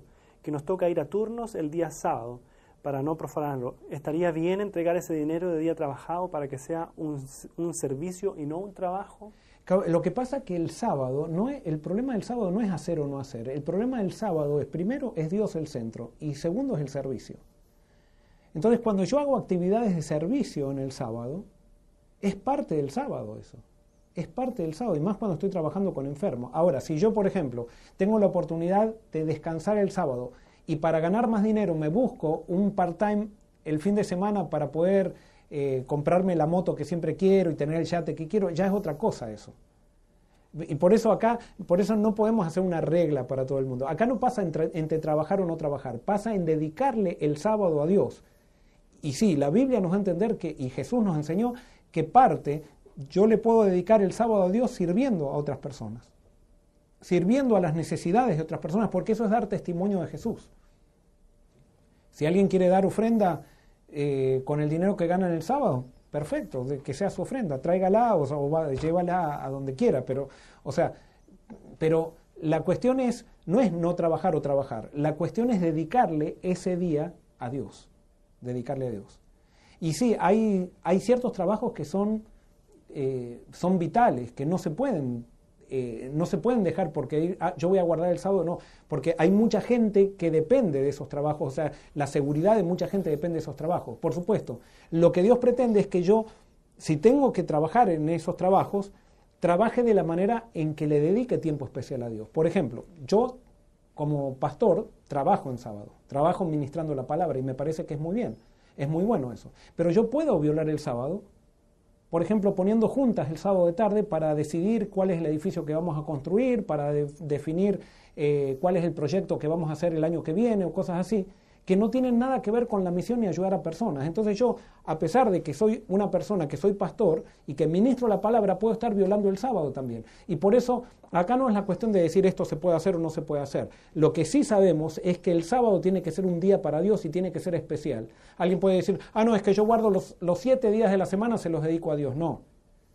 Tú le dedicas toda tu vida a tu esposa, pero sin embargo el aniversario lo disfrutas con ella de manera íntima y especial y los cumpleaños también. Hay, hay, hay fechas especiales. Nosotros tenemos un aniversario, si podríamos decir, un semanario con Dios cada semana y Él hace un alto para nosotros y Él pretende que como Él hace un alto para nosotros, que nosotros hagamos un alto para Él. Pero ese alto no es un alto egoísta, no es un alto de hacer o no hacer, sino es un alto para buscar a Dios y para buscar a mi prójimo. Y cuando yo busco a Dios y busco a mi prójimo, nos encontramos los tres, como decía San Agustín, encontré, busqué a Dios y no lo encontré, busqué a mi prójimo y nos encontramos los tres. Muy bien, no sé si hay otra. Sí, yo voy a unir varias preguntas que hay acerca del sellamiento y las voy a unir en una sola pregunta para, para poder entonces resumir. Dice, el sellamiento se hace dentro del tiempo de gracia, pero hemos aprendido que este tiempo tiene un fin. ¿Cómo podemos determinar ese tiempo? Continúo, continúo. Eh, entonces, ¿hay más de un sellamiento? El sellado ya no pecará? No, no, acá no estamos hablando de... Sí, el sellado no se separa de Dios si hablamos de pecar. Ahora, que no comete errores el sellado, sí, los va a cometer y no importa si comete errores. O sea, y acá no estoy, no estoy... Acá tenemos que dejar esa religión que está centrada en nosotros. En ningún lado Dios me dice a mí que me tengo que fijar si peco o no peco. Lo que Dios me dice es que ponga mis ojos en Cristo.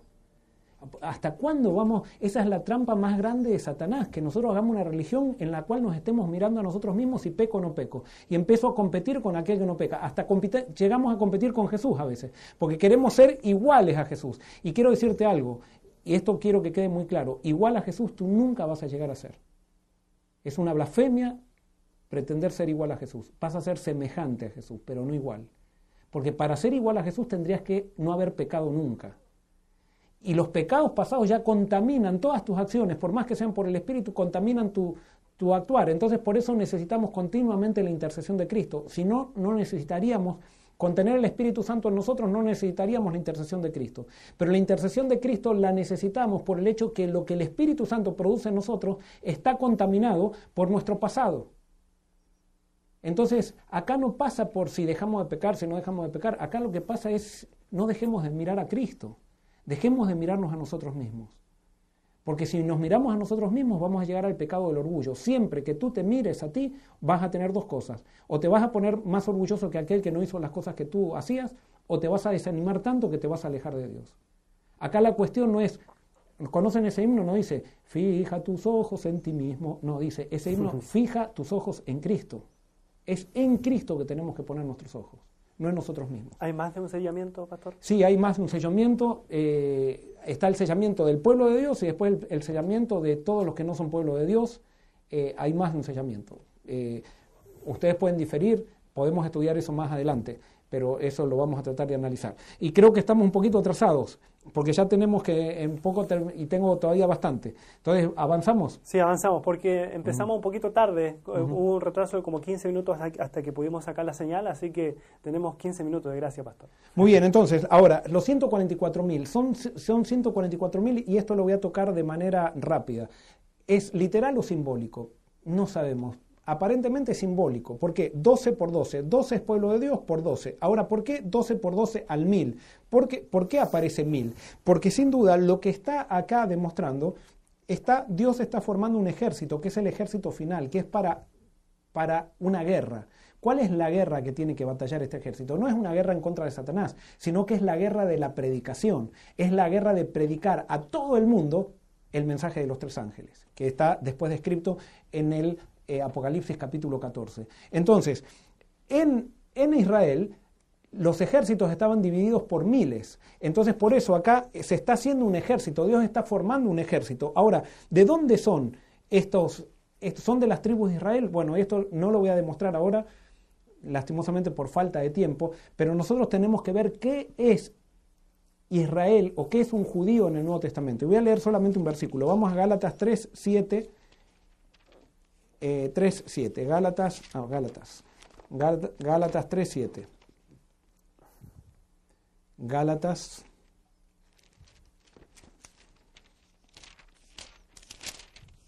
Me cuesta buscar rápido cuando estoy pensando tantas cosas. No puedo caminar y comer chicle. Una mujer podría hacer las dos cosas al mismo tiempo, pero yo no. Eh, Gálatas, eh, ¿qué dije? 3. 15, ¿no?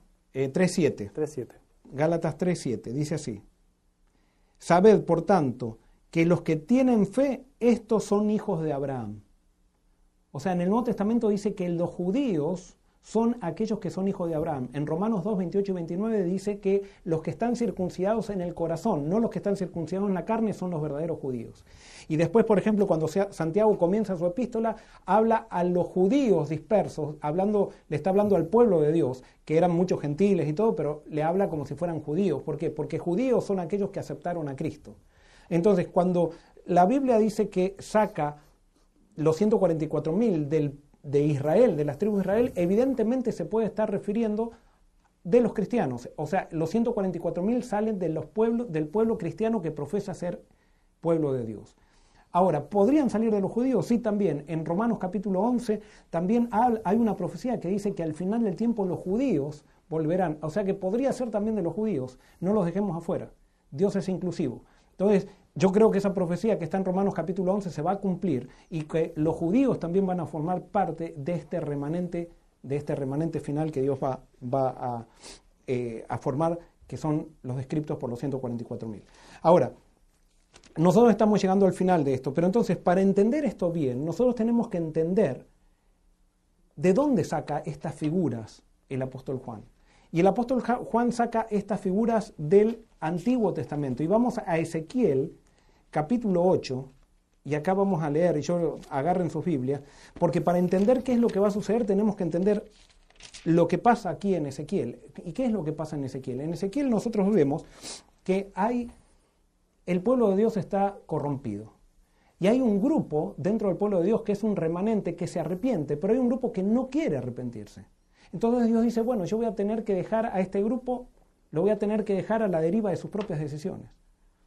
Y entonces ocurre lo que sucede aquí, y yo ahora vamos a leer esto, porque es muy interesante, eh, porque si nosotros entendemos lo que pasa en Ezequiel, podemos interpretar entonces lo que pasa en Apocalipsis capítulo 7. Dice así, Ezequiel capítulo 8, versículos 1 en adelante, dice así, en el año sexto, en el mes sexto, a los cinco días del mes, aconteció que estaba yo sentado en mi casa, y los ancianos de Judá estaban sentados delante de mí, y allí se posó sobre mí la mano de Jehová el Señor. O sea, Ezequiel estaba en Babilonia, y vinieron los ancianos de, los ancianos de Israel a consultarle qué, qué palabra tenía Dios para ellos. Y entonces allí Ezequiel entra en visión y dice el versículo 2, miré y vi una figura con aspecto de hombre, desde sus caderas para abajo, fuego, y desde sus caderas para arriba parecía resplandor. El aspecto era como de bronce refulgente.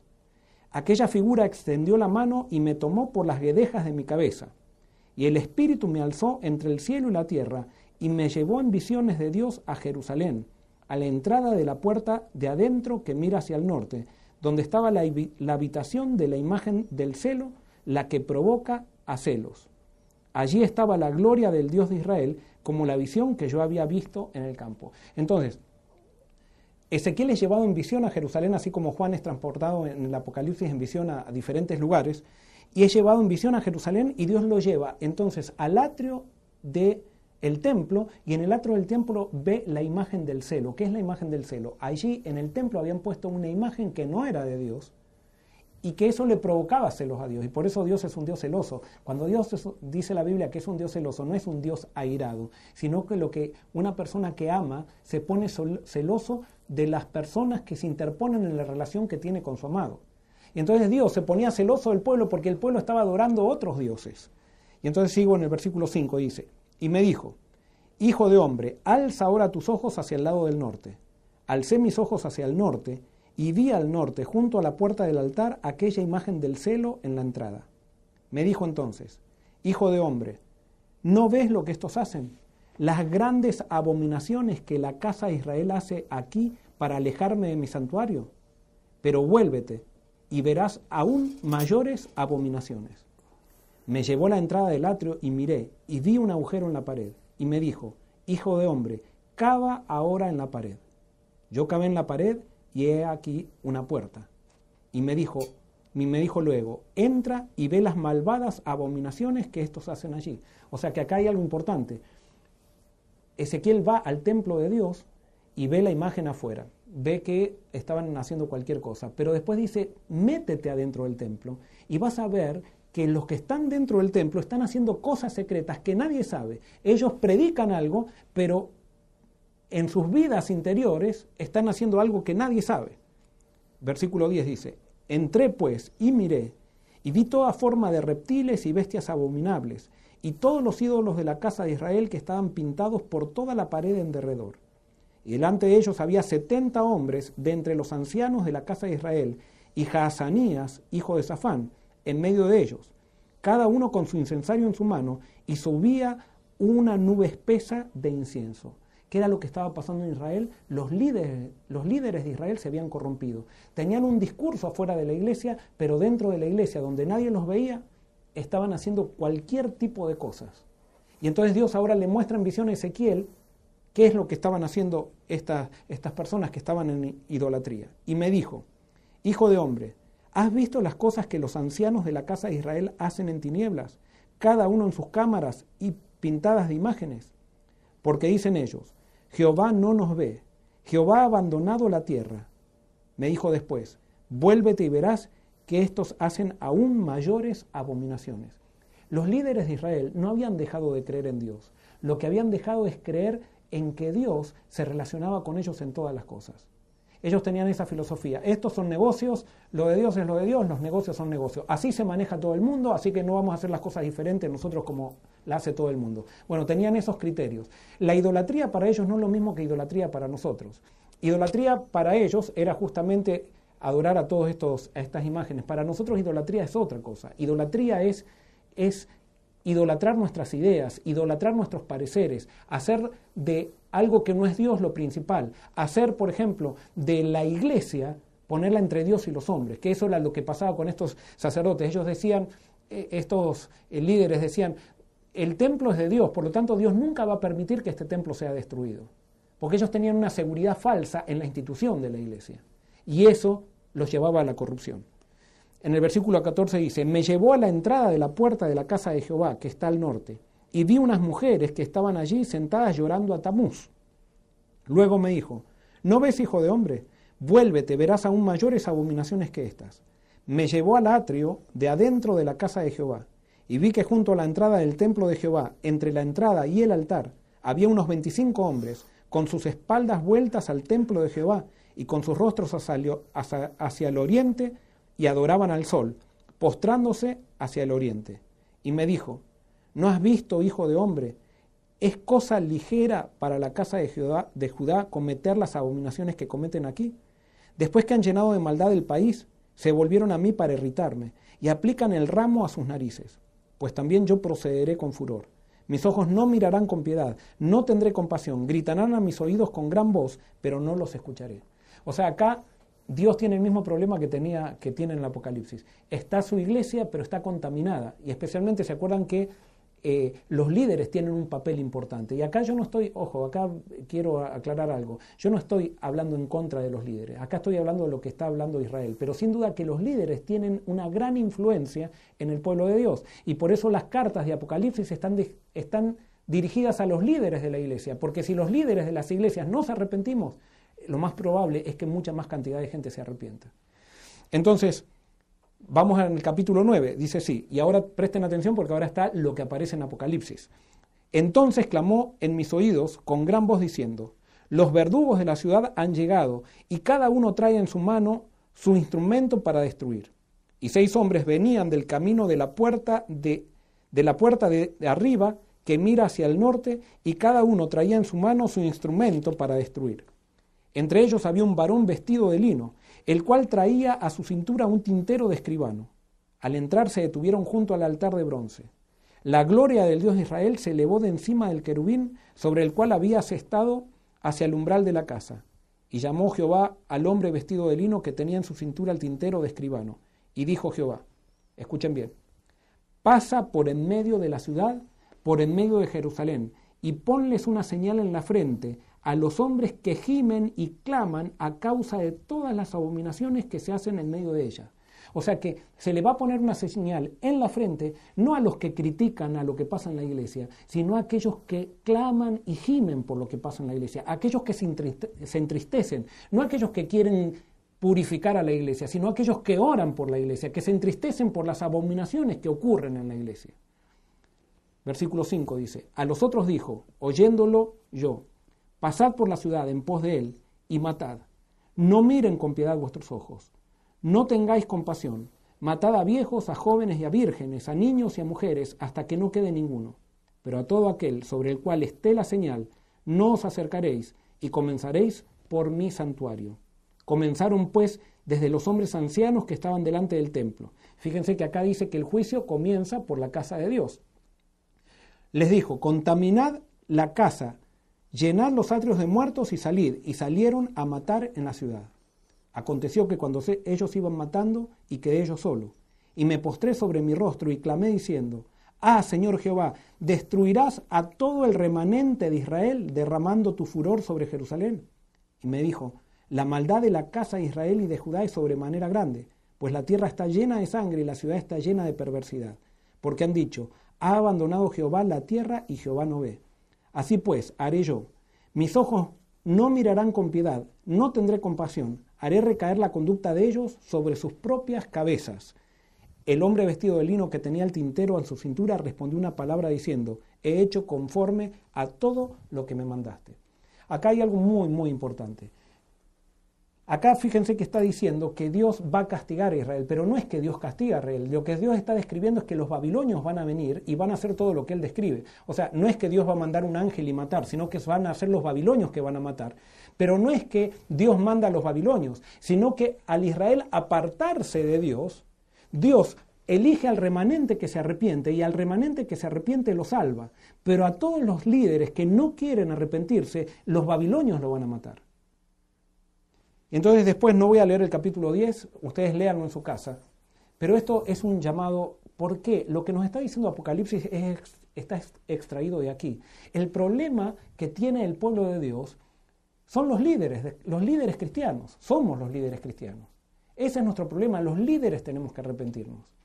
Pero no es que, y entonces alguien puede ahora llamar y empezar a llamar por teléfono, eh, usted pastor es un corrupto o aquella persona, no. En todos los niveles de las iglesias cristianas, en todos los niveles, escuchen bien esto, en todos los niveles hay gente sincera.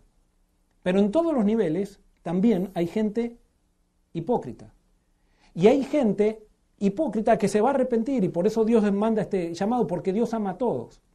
Pero si esas personas hipócritas no se arrepienten, lo que describe Apocalipsis es que tú y yo no vamos a cambiar la iglesia, es Dios que va a cambiar la iglesia. Dios va a elegir al remanente sincero, al remanente que se arrepintió, al remanente humilde, dice que Cristo produce humildad. A esas personas que no persiguen a nadie, sino que son perseguidas, a esos los va a sellar. Pero a todos los que no quieren ser sellados, aquellos que no quieren formar parte de los 144.000, la obra que describe después el Apocalipsis no va a ser solamente, va a ser una obra de destrucción para aquellos que no quieran arrepentirse. Y yo sé que esto puede sonar un poco tétrico y poco radical. Y cuando la Biblia habla de destrucción en el Apocalipsis está hablando de manera simbólica. O sea, cuando habla de muerte, el Apocalipsis está hablando de muerte espiritual. Y es por eso que hoy es necesario que nosotros oigamos su voz, no importa a qué nivel nosotros estemos. Yo no sé quién está escuchando. Yo necesito arrepentirme. Yo necesito entregar mi vida a Cristo. Yo necesito en mi iglesia, como pastor y líder de iglesia, en mi iglesia, Dios me está haciendo un llamado a que yo como pastor haga las cosas como Dios quiere y no como hacen todas las iglesias o no como hace, eh, eh, como están acostumbrados a hacer en las empresas, como están, no, es como Dios quiere, es siguiendo los principios del reino. Yo tengo como pastor de iglesia tengo que manejar las juntas como la maneja como la manejaría Jesucristo. Como pastor de iglesia tengo que tratar al que me hace guerra dentro de la iglesia como lo trataría Jesucristo. Esa es la reforma que Dios quiere, que todos nos entreguemos a Jesucristo en el nivel que nosotros estamos. Y sin duda que hay oportunidad para todos y por eso Dios está diciendo en el Apocalipsis está diciendo que su iglesia hay trigo y cizaña. Pero Dios se va a encargar, lo que me está diciendo la, segunda profecía es que Dios se va a encargar de purificar a su iglesia. No vamos a ser tú y yo. Nosotros tenemos que levantar a Cristo. Y por eso no te tomes el trabajo de transformarte en un purificador de la iglesia. Porque si lo haces, posiblemente entonces nunca te entregues a Cristo y vas a ser purificado cuando Cristo, cuando Cristo permita que la iglesia se purifique. Levantemos a Cristo Sí, establezcamos principios sin criticar a nadie, establezcamos principios qué es correcto y qué es incorrecto. Eso eh, lo tenemos que decir. Esto eh, es correcto, esto es incorrecto. Pero no estemos persiguiendo a nadie, porque nosotros no hemos sido llamados a purificar la iglesia, nosotros hemos sido llamados a purificar a Cristo. Y Cristo, si nos arrepentimos, Él va a hacer la obra y nos va a sellar a aquellos que clamamos y gemimos por las cosas que pasan en su pueblo. Porque amamos al pueblo de Dios. Y porque queremos que la mayoría, incluso aquellos que nos parecen hipócritas, se salven también y que sean nuestros compañeros de viaje. Porque ¿quién puede decir que no fue hipócrita? ¿Quién puede decir que no se equivocó? ¿Quién puede decir que tuvo siempre las actitudes correctas? Ninguno de nosotros, ninguno de los que lavó su sangre, su ropa en la sangre del cordero, puede tener una aseveración de, de esa manera de que, que es soberbia, decir yo soy el único o yo soy el único que no me equivoco. Muy bien, ¿hay alguna pregunta, sí, Quiero, quiero decirle esta pregunta que creo que es una de las preguntas o la pregunta más importante que tenemos esta noche. Dice, Mía Berríos nos pregunta y nos dice, quiero entregar mi vida a Dios, ¿qué debo hacer? Gloria a Dios, gloria a Dios. Eh, mira, yo no sé dónde estás, si estás acá en Florida, eh, bueno, no depende de eso donde estás. Hoy simplemente ahí donde estás, terminamos este programa, arrodíllate al lado de tu cama, donde estés, o no te arrodilles, lo que hagas, pero levanta tu vista al cielo y dile, Señor, quiero entregarme, toma mi vida, toma mi vida. Si vives acá en Orlando, ven aquí y nos gustaría orar contigo y nos gustaría que seas parte de nuestra familia, eh, que te unas con nosotros. Si estás en otro lugar, síguenos, y busca a alguien sincero, alguien que siga los principios, los principios de la Biblia.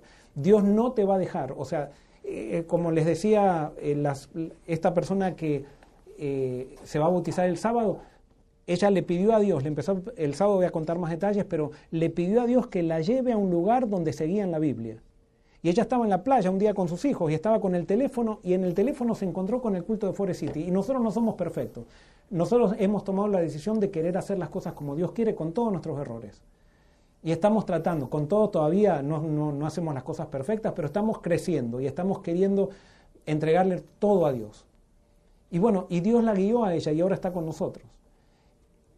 Hay gente en todo el mundo, yo no sé desde qué país tú nos hablas, desde dónde nos estás, eh, desde dónde nos estás eh, conectándose, pero entrégate hoy a Cristo, sigue conectada con nosotros, eh, porque queremos ayudarte y queremos que tú nos ayudes también. Y comienza a estudiar la vida de Jesús en la Biblia y estudiar la Biblia. Y vas a ver que tu vida o sea, va a recibir el cambio más grande que hayas recibido alguna vez y va, vas a empezar la aventura más linda que alguna vez tuviste. Muy bien. Pastor, tú recién dijiste, eh, yo sé que estás pensando, pensando 10.000 cosas a la vez, dijiste, hemos sido llamados a purificar a Cristo, pero después rectificaste, hemos sido llamados a levantar a Cristo. Ah, sí, pero... Que eso fue lo que quisiste decir, porque yo sé que tú estás pensando 10.000 cosas a la vez y a veces eh, puede haber quedado esa confusión, pero hemos sido llamados a levantar a Cristo. Eh, Pastor dice J. Paredes, ¿por qué cree que fueron presentados tantos símbolos en este libro? ¿Por qué no se ha presentado el mensaje explícitamente? Es muy buena pregunta. Ha sido escrito en símbolos para que solamente los sinceros puedan eh, encontrar el significado de esto. ¿Por qué? Porque acá están descritos muchos poderes que van a empezar a, reinar ahora en el mundo y esos poderes van a ser nefastos. Que si esto estaría tan claro, entonces ya todo el mundo destruiría esto. Eh, hubiera destruido este libro. Entonces, no, está en símbolos para que solamente aquellos estudiosos, aquellos que quieran descubrir la verdad, la puedan descubrir con la ayuda del Espíritu Santo. Muy bien. Eh, Mariel pregunta, Joel, la profecía que mencionaste de Romanos 11 sobre el llamamiento de Israel en el tiempo del fin, ¿incluye, como dicen los hermanos pentecostales, la recuperación del territorio literalmente? Eh, no sé, no sé. Eh, y no me atrevería a dar un sí ni un no. Hay muchos que dicen que sí, otros dicen que no. Yo creo que hay que estudiar las profecías de Isaías y de Jeremías y de Ezequiel y después las del Nuevo Testamento y ver, el, el final del tiempo nos va a sorprender a todos. Entonces, eh, yo me he dado cuenta que Dios se ha revelado en todos, no con toda la verdad, a todos les ha dado algo. Y con esto no quiero decir que vamos a hacer un licuado de todo y entonces sacar, pero eh, yo no me atrevería a decir que mis interpretaciones son, eh, son, eh, son totales y que ya a esto no se le puede agregar nada. No, estoy consciente que esto falta mucho y le pido a Dios que me dé flexibilidad para poder distinguir el, espíritu donde esté actuando. Y por eso al final del tiempo nos vamos a sorprender de muchas cosas. Yo no podría decir todavía mm, con, con la Biblia porque no he estudiado todavía profundo, todavía algunas profecías de qué es lo que va a pasar con respecto a las tierras de Israel. Yo lo que sí sé es que Israel como individuos e Israel incluso como pueblo va a tener una parte muy importante al final, porque eso sí está en el Nuevo Testamento, está muy claro eso en el Nuevo Testamento. Muy bien. Celestino Rivera pregunta, ¿cómo es que Dios sella a una persona que lo desobedece al violar el sábado? Jesús dijo, si me amáis, guarda, obedece mis mandamientos. Y ahí está incluido el sábado. Yo puedo entender que el guardar el sábado no es evidencia de tener el sello de Dios, pero el no obedecerlo es evidencia de no tener el sello. No, una cosa es que eh, está bien lo que tú dices en cierto sentido, pero a veces las personas no obedecen por falta de luz. Y es por falta de los que decimos tener la luz, eh, con nuestra soberbia, tampoco lo guardamos. Eh, yo tengo algunos testimonios para contar, que ahora no es el tiempo de contarlos, pero eh, de cómo nuestra manera de predicar el sábado ha hecho a personas ponerse en contra del sábado. Y eso ha sido una estrategia de Satanás, que ha usado a los que dicen guardar el sábado para que prediquen el sábado y produzcan rechazo en aquellos que lo guardarían si lo hubiéramos predicado diferente. Y por eso no, al que no guarda el sábado, yo, yo me siento responsable por el que no guarda el sábado. El que no guarda el sábado, muchos que no guardan, es como el ateo. Hay muchos ateos que son ateos no porque no quieren creer en Dios, sino porque el Dios que le mostraron las instituciones cristianas es un Dios totalmente tergiversado, incoherente y cruel, que no existe en la Biblia. O sea, que no existe en el mensaje de la Biblia, no, no está reflejado en Cristo. Entonces esas personas son ateas por culpa de los cristianos. Y hay muchos que no guardan el sábado, no porque son desobedientes, sino porque los que guardan el sábado son tan soberbios, o somos tan soberbios, somos tan soberbios que no podemos dar un buen testimonio del sábado.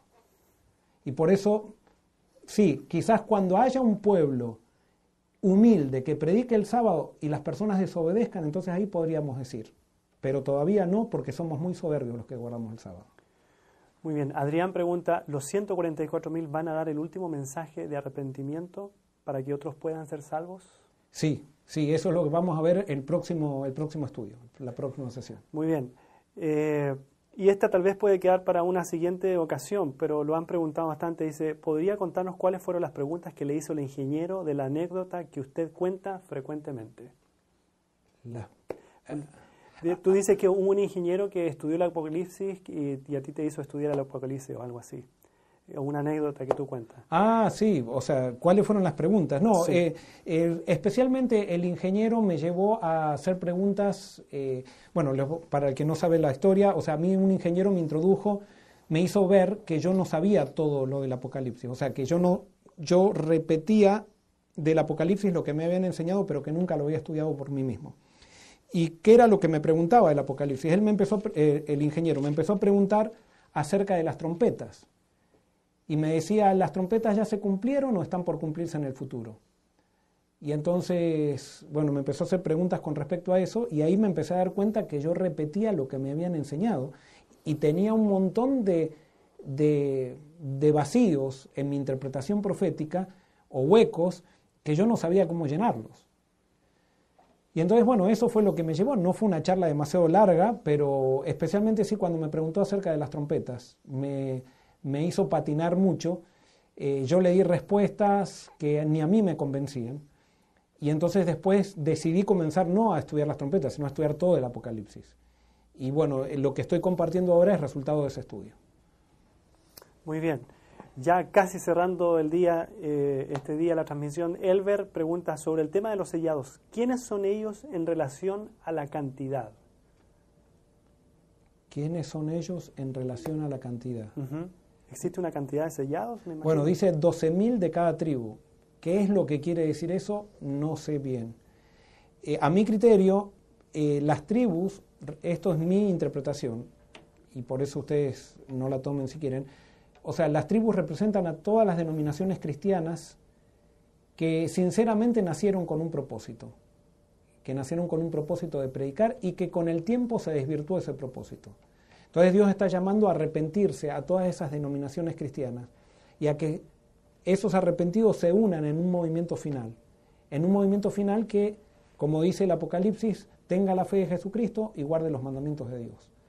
Eh, no sé por qué dice 12.000 de cada tribu, yo todavía eso eh, no, eh, no le encuentro, digamos así, a cada detalle una explicación específica. Lo que sí me dice es que va a ser de diferentes experiencias aparentemente van a venir las personas que eh, formen parte de los 144.000. Muy bien. Luz Barbosa pregunta, escuchando el diálogo de la semana pasada, me surgió la pregunta, ¿qué va a pasar con todos los que han muerto, pero que no entendieron el Apocalipsis como lo estamos viendo ahora? O sea, que no entendieron, no entendieron que debían arrepentirse. Eh, eh, bueno, es que el mensaje del arrepentimiento en la Biblia no pasa para el final, está en toda la Biblia. Jesús predicó el arrepentimiento, Juan el Bautista predicó el arrepentimiento, los profetas predicaban el arrepentimiento. Hay muchas personas que, ah, recuerden que el entender o el no entender no nos salva. Entonces, hay muchas personas que murieron arrepentidos. Y por lo tanto, eso vamos a ver más adelante, van a ser parte de los 144.000 o son parte de los 144.000. Murieron esperando que Cristo venga. La Biblia nos da a entender que esas personas van a ser resucitadas antes de la venida de Cristo y que van a ver a Jesús venir en las nubes, porque Dios les va a dar, les va a cumplir el deseo que tuvieron de, de morir en la esperanza de la segunda venida de Cristo. No es por una interpretación del Apocalipsis que nos, va, nos vamos a salvar. Ahora, ellos tampoco necesitaban esta interpretación porque en su tiempo no se cumplió el Apocalipsis y posiblemente si ellos eran la generación del tiempo que se tenía que arrepentir, yo eso no lo manejo, está en la mente de Dios, quizás Dios les hubiera dado una interpretación así para que ellos sepan lo que viene. Pero las generaciones pasadas se centraron en la interpretación histórica, entonces para ellos ya no, no tenía que cumplirse nada. Entonces murieron con esa esperanza. Nosotros ahora, por lo menos si esta interpretación es correcta, sabemos lo que viene y, y sabemos cuál es el plan que Dios tiene para su pueblo y cómo nosotros podemos llegar a ser parte de los 144 mil. Muy bien. Pastor, cerramos con esta última pregunta y comentario también al mismo tiempo. Sebastián Bonilla dice, Pastor, qué bendición escuchar este mensaje de su parte.